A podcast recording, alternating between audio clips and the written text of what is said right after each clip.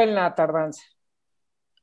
Ahora sí, 5, 4, 3. Ah, ya estamos grabando. Ya estamos este, grabando. Hola, buenas tardes. Bienvenidos al jueves de chelas y vinos con la Margator, con Adina Chelminsky. Y hoy, hoy tenemos una gran invitada. ¿Quieren saludar, chicas? Hola. Hola, Jimena. Hola, hola. Muchísimas gracias por invitarme.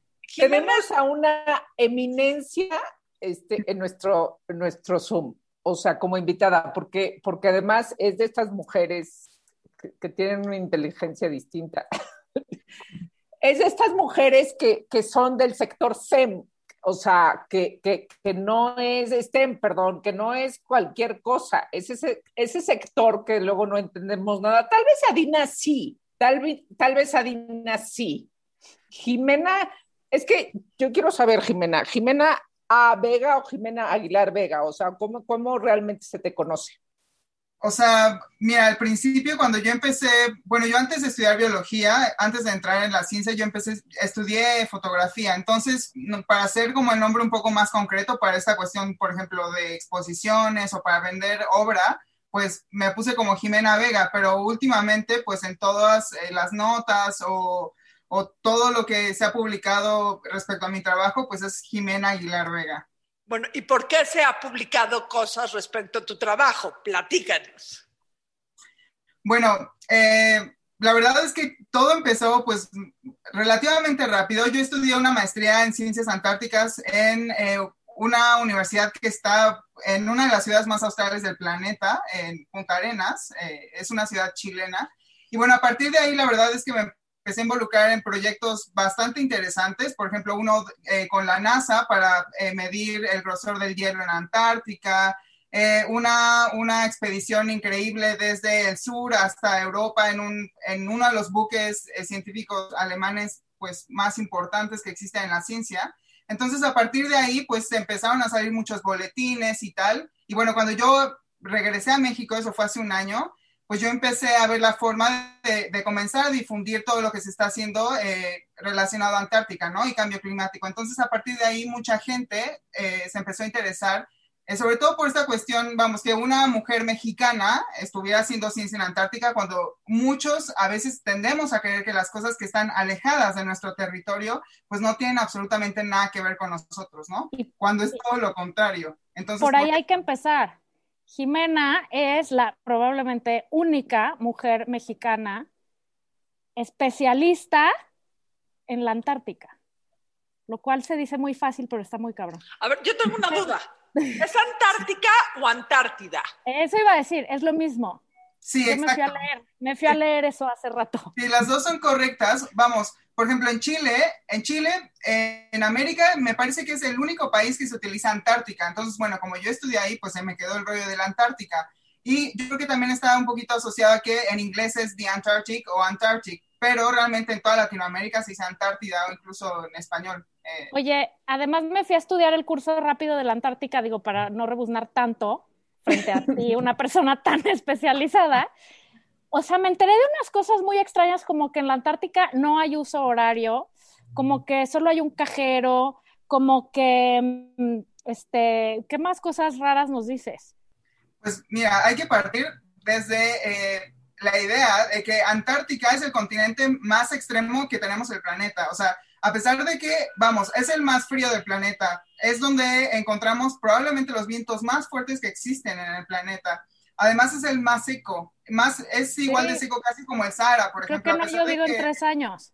Claro, sí. Entonces, pues es un lugar tan inhóspito, tan extremo que obviamente nadie vive ahí. Hay algunas bases científicas que alojan a ciertos científicos o técnicos, pues para mantener las bases, pero realmente no hay ningún servicio. O sea, tú vas ahí, estás completamente alejada de todo y todo puede fallar, todo puede salir mal. ¿Cómo llegas? ¿Cómo, ¿A dónde vuelas? Este, o sea, ¿cómo es el...? Llegas en barco casi siempre, ¿no? Exacto. Bueno, hay, hay eh, tres sitios que son como clave para poder entrar a Antártica. Uno es eh, Tasmania, en Australia. La otra es Ushuaia. Eh, y la otra es Punta Arenas. Ushuaia regularmente es la entrada, sobre todo más turística. Pero Punta Arenas aloja a la mayor cantidad de proyectos científicos. Entonces, Punta Arenas es una ciudad increíble, sobre todo en el no antártico, que va, por ejemplo, de eh, noviembre hasta marzo. Se junta una cantidad eh, de, de, personas especialistas y de científicas y científicos padrísimos. Entonces, ahí parten todos los barcos, pero también vuelos. Eh, regularmente, dime, dime. No, perdón, por favor, termina.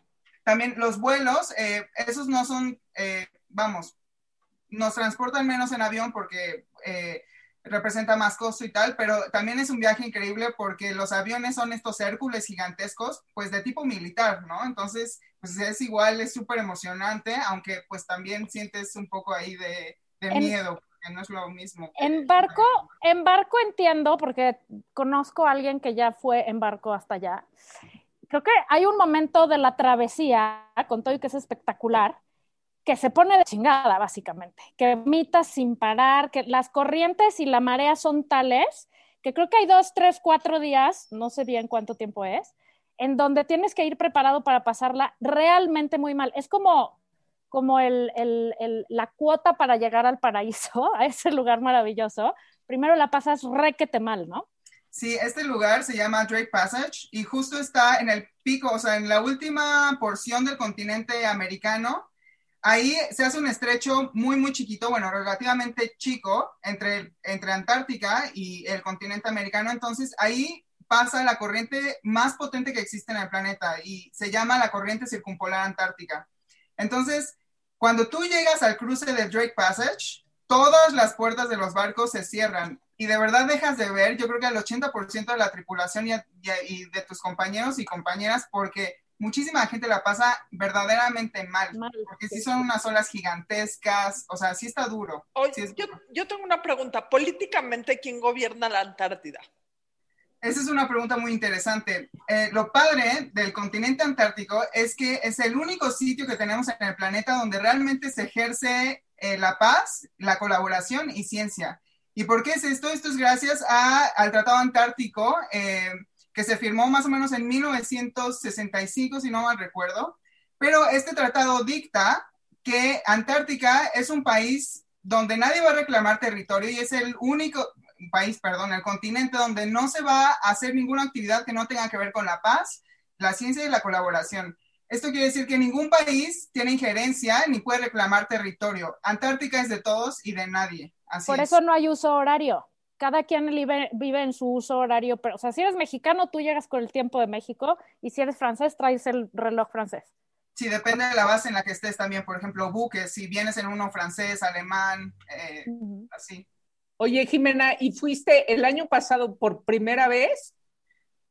Eh, la primera vez fui en el 2018, eh, no pisé el continente, fue esta expedición que hice con la NASA, sobrevolamos Antártica esa fue la primera vez en el 2018. En el 2019 fue la primera vez que yo estuve en Antártica y fue, fue una experiencia increíble. Estuve ahí un mes.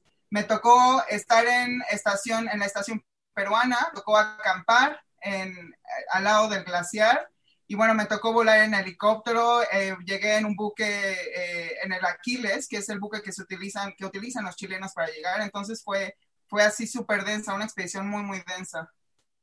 Pero yo tengo una pregunta así, o sea, eres Jimena y tienes seis años y estás jugando en el jardín de tu casa con, no sé, una muñeca o un cochecito, me da igual, o viendo a los bichos pasar y de pronto dices, yo, o sea, ¿en qué momento alguien dice, yo me quiero volver una especialista en la Antártica? Siendo mexicana, además, porque si vivieras en Chile, hasta abajo, pues igual, ¿no?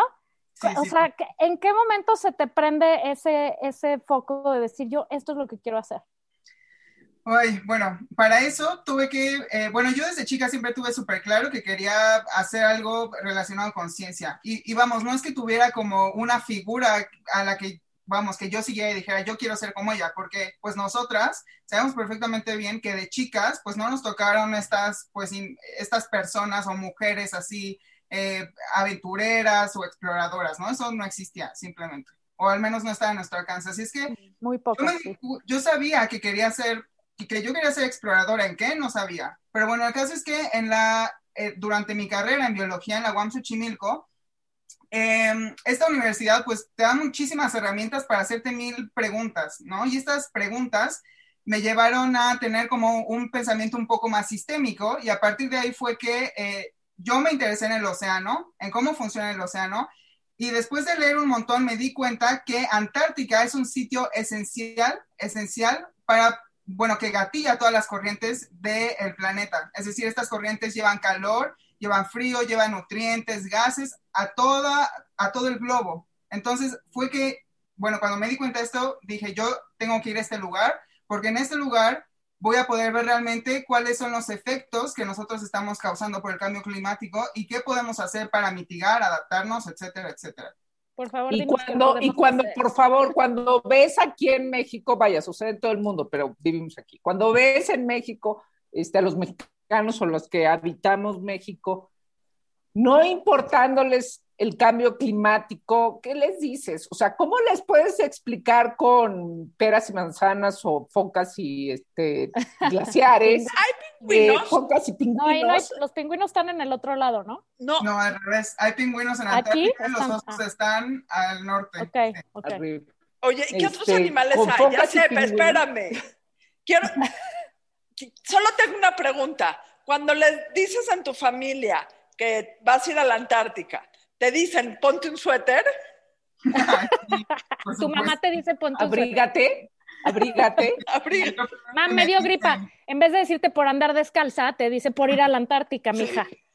A ver. Laura, termina tu pregunta que estaba buena. ¿Qué les dices? ¿Qué les dices a las personas que, que, que no, que no le agarran la onda al cambio climático, que este, siguen siendo unas consumidoras de plástico tremendas, que no tienen conciencia? Este, cuéntanos eso con, con, con glaciares y pingüinos.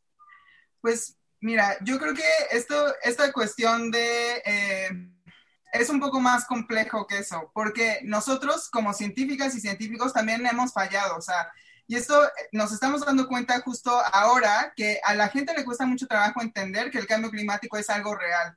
Entonces, de cierta forma, nosotros hemos fallado en poder bajar toda esta información, todos estos datos, todos estos hechos, para poder compartirlo con el grueso de la población que no está en este tipo de, de actividades, o sea, científicas.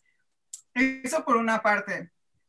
Eh, pero yo creo que es la más importante porque si nosotros no logramos que esta información llegue a todos ustedes, a todos los que no están involucrados, es muy difícil que puedan asimilar algo, eh, un evento tan fuerte, porque es un bombardeo impresionante. Está en todos lados esta cuestión del cambio climático, pero realmente, eh, ¿qué porcentaje de la población realmente está haciendo, está eh, teniendo conciencia? Yo creo que muy poca.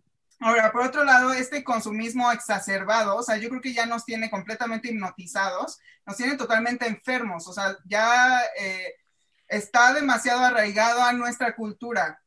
Entonces, para poder romper con eso, eh, hay que hacer unos esfuerzos eh, gigantes. Y yo creo que realmente el cambio, pues, aunque suene trillado, aunque suene incluso un poco romántico, tiene que empezar por nosotros.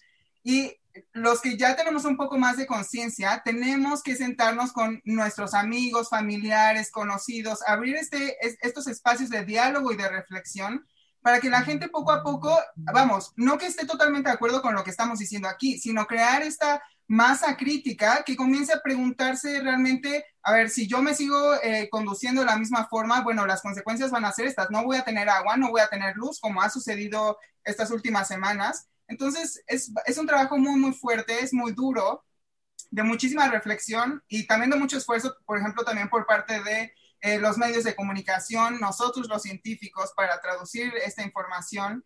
Y eh, también algo muy importante es que tiene que ser entre todos, no nosotros científicos lo vamos a resolver, tienen que ser los medios de comunicación, eh, todo, de verdad. Es tan fuerte esto a lo que nos estamos enfrentando que necesitamos absolutamente de todos y de todas. Así es. Y, y yo creo que una cosa bien importante en el tema del cambio climático es, o sea, la gente cree que como no puede hacer nada, es idéntico como con el voto, ¿no? Ay, mi voto no va a cambiar nada, entonces mejor no voto, porque pues es uno, ¿no?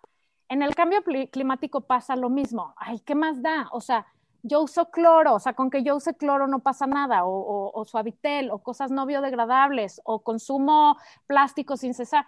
solo soy yo. No, o sea, lo que la gente tiene que entender es que cada persona cuenta y que no se trata, obviamente tú solo no puedes cambiar el mundo ni resolver el tema del cambio climático, pero justamente se trata de empezar a tomar pequeñas decisiones cotidianas, ¿no? O sea, sin bolsa, por favor, sin popote, por favor, y cargo mi, mi, mi, termo para ir a por mi café jetsetero y que me lo pongan ahí en vez de en un vasito. Y, o sea, esas pequeñas cosas que son bien difíciles de cambiar, ¿eh? porque es muy fácil llegar a la tiendita y que te pongan las tres cosas que compraste, aquí está su bolsa, tenga.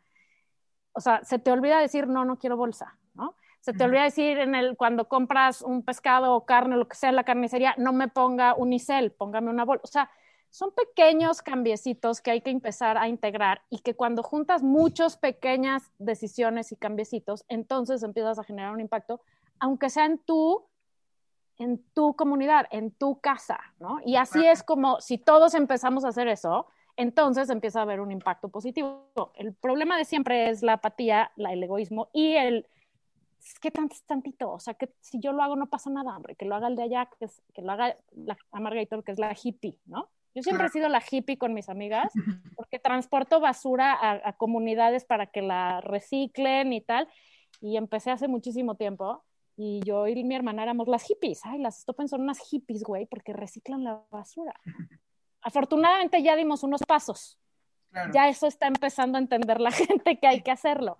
Oye, Pero Jimena, es así. ¿Y qué, ¿Y qué descubrieron? ¿Qué descubrieron en esa investigación que hiciste con la NASA? O sea, dijiste, estábamos midiendo el grosor de los glaciares, bueno, supongo en esta cosa de, que se están derritiendo, este, así, en, en, ¿cómo lo resumirías? Bueno, lo que realmente fuimos a hacer eh, en ese sobrevuelo con la NASA fue, de hecho fue un, un sobrevuelo muy, muy importante porque eh, lo que hicimos fue em, calibrar o, sincronizar uno de los satélites que se acababa de lanzar, el ISAT-2, que es un satélite muy, muy potente para medir el grosor del hielo y, los glaciares. Lo que hicimos con, ese, con el avión fue justo hacer, eh, sincronizar eh, los datos en terreno con el, con el satélite. Entonces fue un vuelo súper, súper importante y de hecho fue el primer nocturno que había hecho la NASA en, en la historia.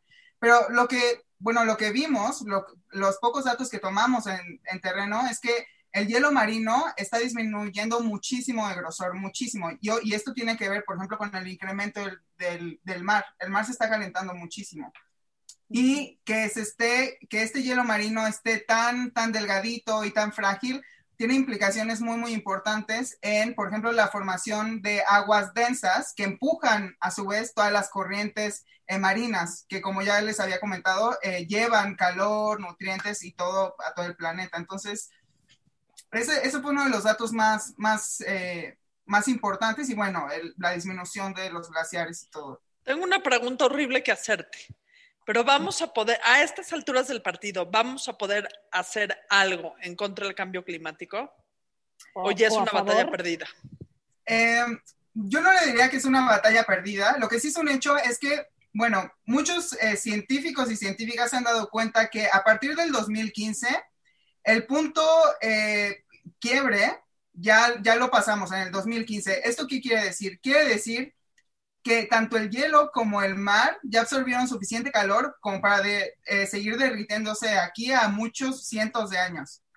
Entonces, vamos, no lo vamos a poder detener. Esto es algo que ya no tiene, vamos, no, no hay vuelta atrás. Lo que sí podemos hacer es evitar que sea mucho más rápido. Eso sí, y, y vamos, como ya estamos en la cuerda floja o ya, la, ya se rompió, si continuamos con estas actividades y este consumismo exacerbado y este consumo de energía así enferma, malas noticias. Nos espera, nos esperan eventos muy, muy fuertes. Eh, vamos, desastres naturales, eh, eh, escasez de alimentos, enfermedades. De agua, déjate de alimentos, de agua, güey. Sí ya empezamos a ver cosas, ¿no? O sea, por ejemplo, el sargazo en toda la Riviera Maya no es otra cosa que las corrientes de agua mucho más calientes en donde el, esas algas, sí son algas, ¿no? se producen mucho más rápido. Los huracanes que se hacen más fuertes con las corrientes de aire calientes que vienen del agua que se evapora del mar más caliente. O sea, ya empezamos a ver esas cosas, solo que hay mucha gente que todavía no entiende que eso está relacionado y entonces, por ejemplo, le apuestan a hacer refinerías, pon tú, ¿no? En vez de energías más limpias. O sea, esa es la, nos urge entender eso, no nada más en nuestras pequeñas actividades diarias, sino a la hora de elegir gobernantes que tomen mejores decisiones para el futuro, para precisamente no acabar sin agua y sin alimentos, ¿no? Claro, sí, sí, por supuesto. Solo, ojo, por ejemplo, también hay que, yo insisto, la información es importantísima y nosotros nuevamente tenemos esa responsabilidad, tenemos que ver una forma en la que podamos eh, transmitir toda esta información a, la población, porque, por ejemplo, es cierto que las, las energías limpias pueden ser una, una, alternativa, pero ojo, esto no significa que las energías limpias sean eh, la solución a nuestros problemas, porque las energías limpias también producen eh, algún, efectos negativos. Claro. Entonces, el problema realmente es la cantidad de energía que consumimos. Ese es realmente el problema, porque nos podemos pasar la vida décadas y décadas intentando eh, generar mejores eh, formas de, generar energía, pero eso no, no va a solucionar nuestros problemas. Lo que va a solucionar nuestros problemas es consumir de forma más responsable. Eso es realmente lo que nos va a, salvar o mitigar un poquito los efectos eh, o, el, ir de, de, toda esta bola de nieve. Es que no es una cosa, ¿no? Son muchas cosas que hay que hacer siempre, como en todo. Sí, y, yo tengo una teoría, siento que es, una teoría súper pesimista.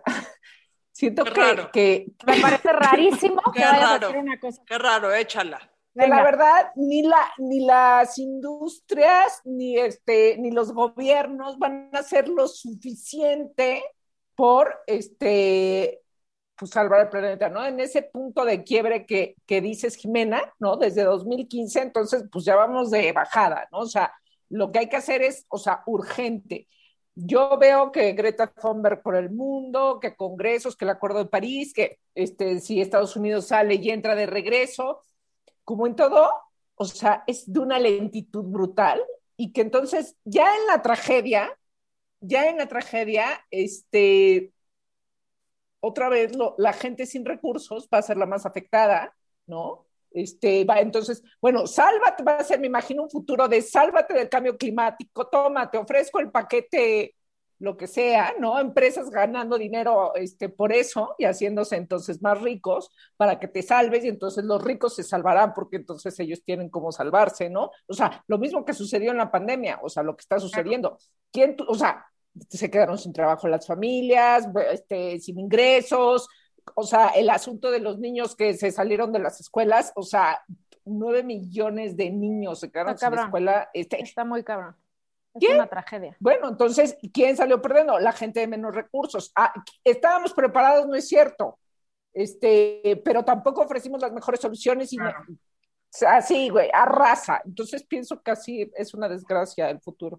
Es una desgracia el futuro porque además te voy a decir una cosa los que sí tenemos acceso a esta información y, a educación y a toma de decisiones y hacerlas, como dices, la gente en posiciones privilegiadas, nos vale pito, güey. O sea, yo tengo una amiga que es disque súper ecológica, pero ella no está dispuesta, y me estás oyendo, güey, y te estoy hablando a ti. ella no ¿Por qué me estás señalando a mí? No, no, no, no, no. No, no, creo que no eres tú. Es alguien que nos escucha asiduamente. Ah y que se la he mentado en vivo, por eso se la miento por aquí también.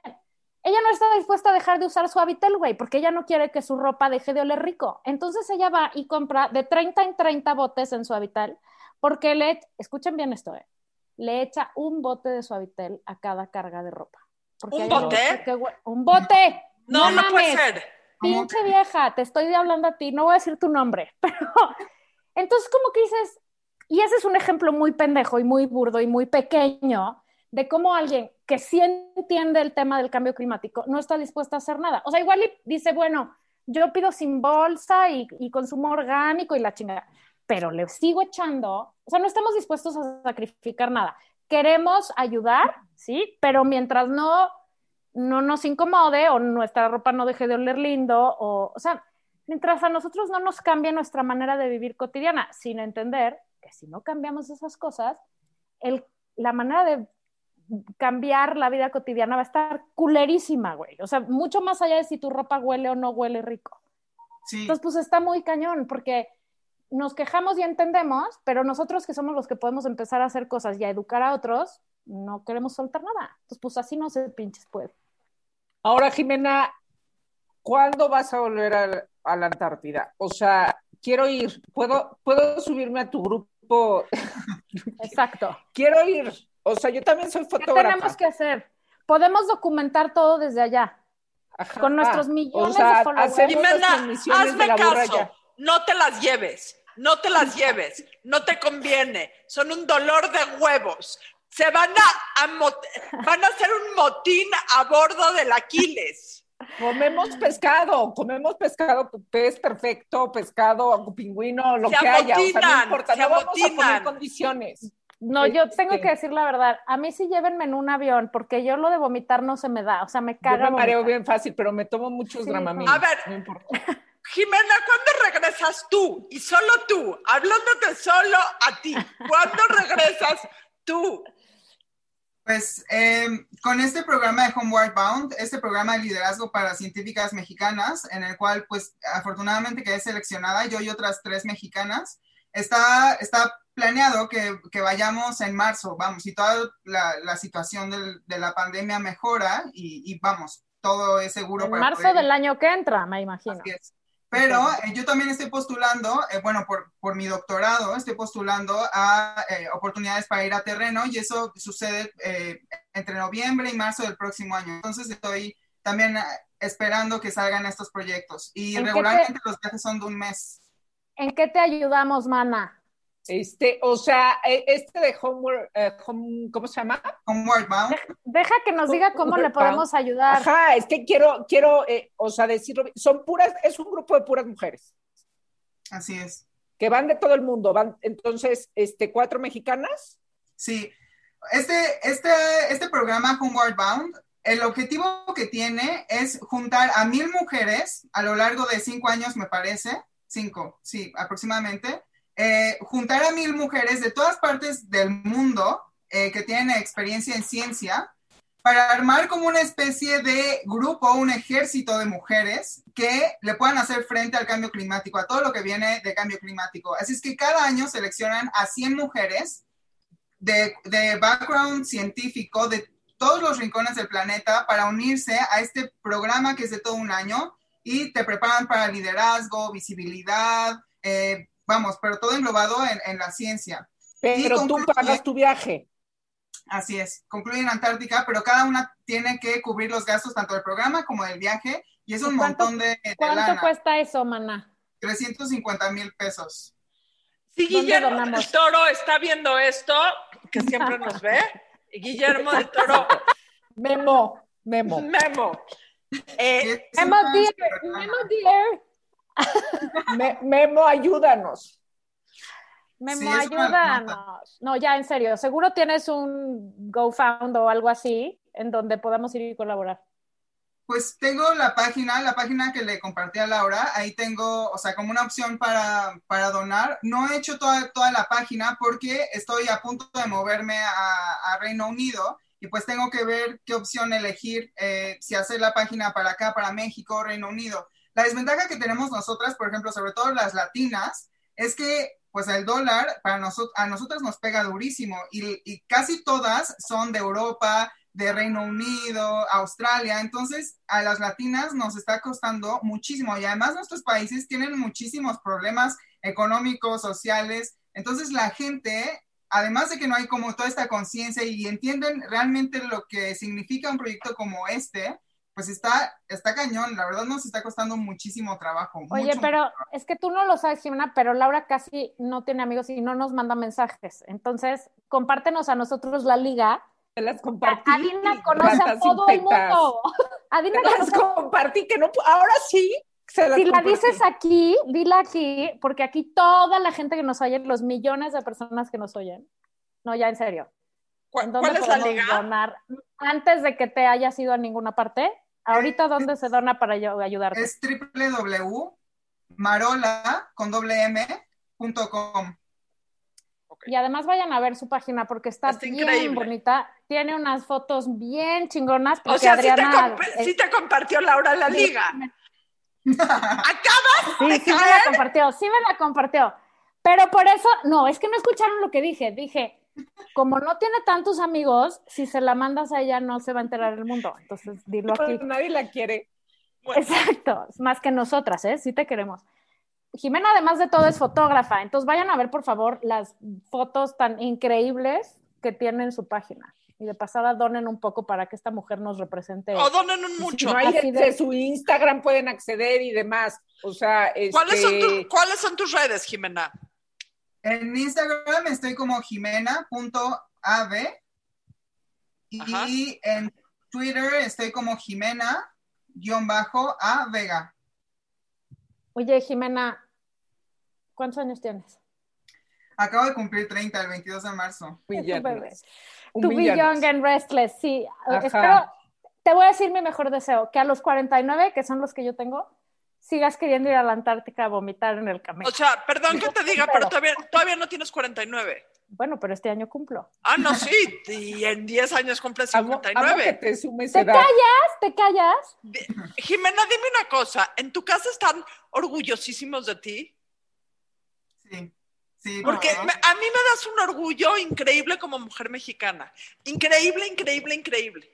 Ah, muchas gracias, de verdad. De verdad, muchísimas gracias. Y bueno, tener esos espacios para poder compartir no solo lo que yo hago, sino lo que está sucediendo y, y realmente, pues que la gente se entere de lo que está sucediendo, porque ese es otro problema de México. México parece una burbuja. México no se involucra, por ejemplo, en esta carrera para combatir el cambio climático. Es impresionante cómo no, no, la gente no está tan involucrada, o sea, la ciencia mexicana no está tan involucrada en esta carrera para hacerle frente al cambio climático. En Antártica apenas estamos impulsando la Agencia Mexicana de Estudios Antárticos. Eh, vamos muy, muy retrasados, muy retrasados y, y- y necesitamos involucrarnos ya. Ya no tenemos tiempo. Por eso yo voto por el Partido Verde. Y esto es una broma de pésimo gusto porque De pésimo gusto, o sea, Por el amor, no votes Y por el solo partido, quiero hacer por el amor de Dios. notar que justo el Partido Verde es lo único que no hace.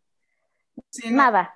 No, el Partido. Verde no hace nada, pero bueno. Nada. Creo que lo primero que podemos hacer por involucrarnos por el cambio climático es tomar mejores decisiones el 6 de junio. No me voy a cansar de decir, por favor, vayan y voten por, por el futuro de ustedes, de sus hijos. Vayan y voten y vayan y donenle a esta joya de mujer mexicana. Joya, joya, joya. Ponemos todos. Jimena, muchas Gracias, gracias, por venir, Jimena. No, a ustedes por invitarme. Bye. Gracias. Chao.